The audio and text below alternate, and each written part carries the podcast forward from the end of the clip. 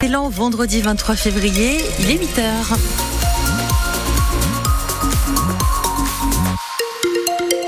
La tempête Louis est passée dans le Poitou. Hier, on a eu de bonnes rafales de vent. 97 à Niort, 108 du côté de Poitiers, 96 à Bressuire. Le vent se calme pour aujourd'hui. Les pluies seront beaucoup moins conséquentes. Météo complète à la fin de ce journal. Les informations présentées par Manon Vautier-Cholet, on vient d'en parler, les Deux-Sèvres restent en vigilance orange à la crue ce matin. Oui, hier le passage de la tempête Louis a fait un mort dans le département. Un conducteur emporté avec sa voiture dans la rivière Le Chambon à Saint-Georges-de-Nouanné.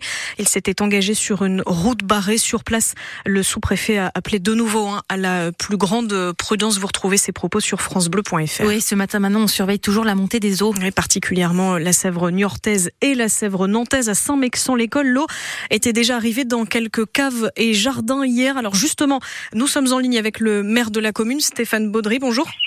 Bonjour. Est-ce que la Sèvre niortaise a continué de monter dans la nuit? Oui, la Sèvre niortaise a continué de monter dans la nuit. On atteint les 1m04 à l'heure actuelle. Elle est en train de se stabiliser, mais les niveaux d'eau sont toujours très important, mais par contre on a le, le d'enfer, euh, un autre ruisseau qui hier a beaucoup inondé, qui avait condamné de nombreuses rues et qui a inondé beaucoup de caves et une maison, euh, lui a amorcé sa phase de décrue de manière importante. On, l'entendait hein, justement dans le reportage de Noémie euh, Guillotin à, 7 heures, il y avait une maison, deux maisons inondées, des caves, des jardins. Est-ce que du coup ça a commencé à baisser ou est-ce que de nouvelles habitations sont concernées? Alors celles qui étaient euh, concernées par le ruisseau d'enfer, ça, ça commençait à diminuer. En revanche, euh, celles qui sont euh, à proximité de la Sèvre voient plutôt le, le niveau monter dans les caves. Ça va diminuer, je pense, dans la journée, mais ce qui nous préoccupe maintenant, c'est les précipitations qui sont annoncées pour ce week-end, car je ne suis pas sûr que la Sèvre ait le temps de beaucoup diminuer et les terrains sont, sont gorgés d'eau. Et justement, vous vous attendez à quoi? Comment on gère quand on est maire d'une commune et qu'on sait qu'il va de nouveau pleuvoir dans deux jours? Eh ben, on a ouvert notre cellule de veille communale et cellule de crise euh, hier après-midi. Elle reste toujours ouverte et elle sera ouverte tout le week-end. Euh, les équipes euh, ont préparé des interdictions de, circuler pour protéger les routes en cas de débordement. Des sacs de sable ont été distribués auprès des habitants et puis ils ont aussi contribué à aider à monter des meubles dans des dans des maisons où les personnes étaient isolées et ne pouvaient pas ne pouvaient pas le réaliser tout seul. Donc tout le monde est sur le sur le plan et on refait un, un point de crise avec les pompiers à 9h pour justement euh, préparer toutes les mesures à prendre euh, ce week-end pour euh, mm. éviter des, des, catastrophes.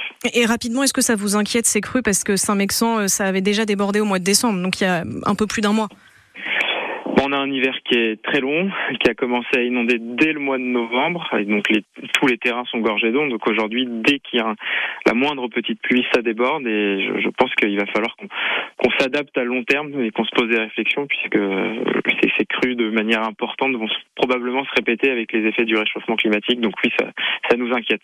Merci Stéphane Baudry, maire de Saint-Mexan-l'École, où vous le disiez euh, à l'instant, ça continue de monter, donc prudence évidemment euh, sur votre commune, comme partout dans les Deux-Sèvres. On fait le point euh, sur la situation sur francebleu.fr. N'hésitez pas aussi à nous appeler si vous constatez des inondations, des routes coupées au 05 49 60 20 20.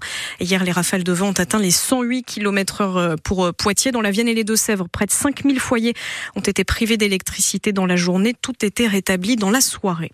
Le Premier ministre Gabriel Attal est à Cranchaban aujourd'hui, en Charente-Maritime, à la frontière avec les Deux-Sèvres. Il doit rencontrer des élus et sinistrés pour parler du séisme du 16 juin dernier. 164 communes de notre département n'ont pas obtenu la reconnaissance d'état de catastrophe naturelle et cherchent toujours une solution. Les agriculteurs poitevins font la chasse aux produits trompeurs. À la veille de l'ouverture du Salon de l'agriculture à Paris, leur message au gouvernement ne change pas. Plus de mesures pour le secteur, moins de concurrence déloyale. Alors hier, une dizaine de membres de la FNSEA 79 a fait le tour de plusieurs supermarchés à Toire pour euh, vérifier la provenance de ce qui termine dans nos assiettes, par exemple à Leclerc, à Lidl ou au Super U.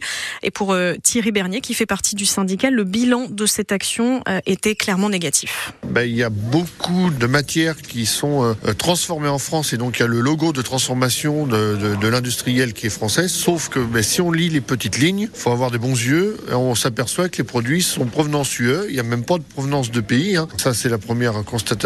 On a des produits, il y a des absences. Euh, là, euh, chez Lidl, on, en, vient de s'apercevoir euh, aucune provenance. Sur des pâtes, il y a du blé dur, mais on ne connaît pas la provenance du blé. Bah là, je trouve ça inadmissible. Normalement, ça devrait être marqué. Quelque chose qui me fâche énormément, c'est quand même sur la partie produits laitiers du groupe Lactalis, voire Beignet. Donc, c'est la marque président. Euh, sur toutes les catégories, que ce soit du beurre, du fromage, des yaourts euh, et j'en passe, euh, eh ben en gros, on n'a rien trouvé de français, c'est que de la provenance UE. Voilà. Ce sera sûrement évoqué ce week-end lors du débat organisé par Emmanuel Macron au Salon de l'agriculture. Il veut réunir syndicats, industriels, associations, mais les soulèvements de la terre ont été finalement désinvités dans la soirée. La FNSEA a refusé de débattre avec le collectif écologiste, mettant le gouvernement sous pression.